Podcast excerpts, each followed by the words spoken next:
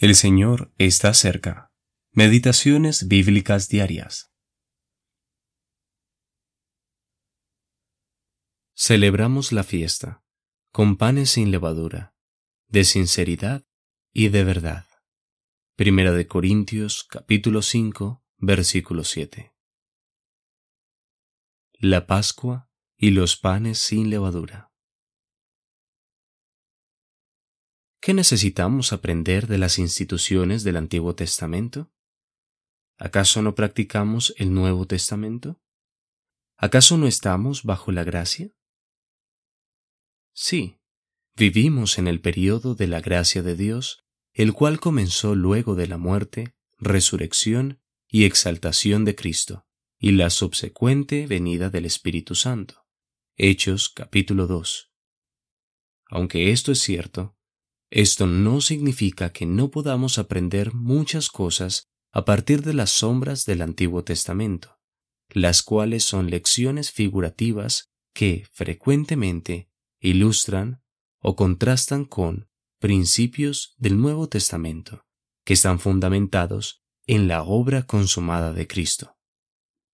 Es por eso que el Cordero Pascual es tan importante, pues habla de Cristo mismo y su sacrificio. Consideremos el contexto.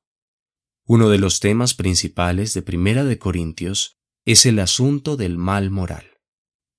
Y al hablar de esto, Pablo presenta a Cristo como el Cordero Pascual. ¿Por qué? Porque la celebración de la Pascua nunca debía disociarse de la fiesta de los panes sin levadura. En otras palabras, y aplicando la ilustración del Antiguo Testamento, los cristianos celebran la cena del Señor y piensan en Él como el gran sacrificio, pero jamás deben hacerlo sin los panes sin levadura del juicio propio, de sinceridad y de verdad.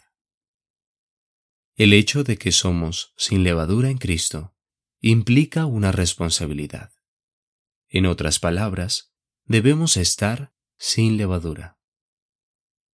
Pablo nos dice que debemos ser lo que ya somos, ser en la práctica lo que somos posicionalmente en Cristo. Pablo muestra que este ejercicio no es una materia puramente teórica. ¿Cuáles son las implicaciones prácticas para la asamblea local, para las relaciones fraternales y para el hogar cristiano y el matrimonio? Esta pregunta es respondida en tres capítulos. Primera de Corintios, capítulos 5 al 7 en los que Pablo explica cómo se aplican los pensamientos de Dios con respecto a Cristo como el Cordero Pascual y los panes sin levadura, a estas tres esferas diferentes. Entre más apreciamos la grandeza de Cristo y respetamos la santidad de Dios, mejor preparados estaremos para poner en práctica lo que enseñan estos capítulos. Alfred E. Bauter.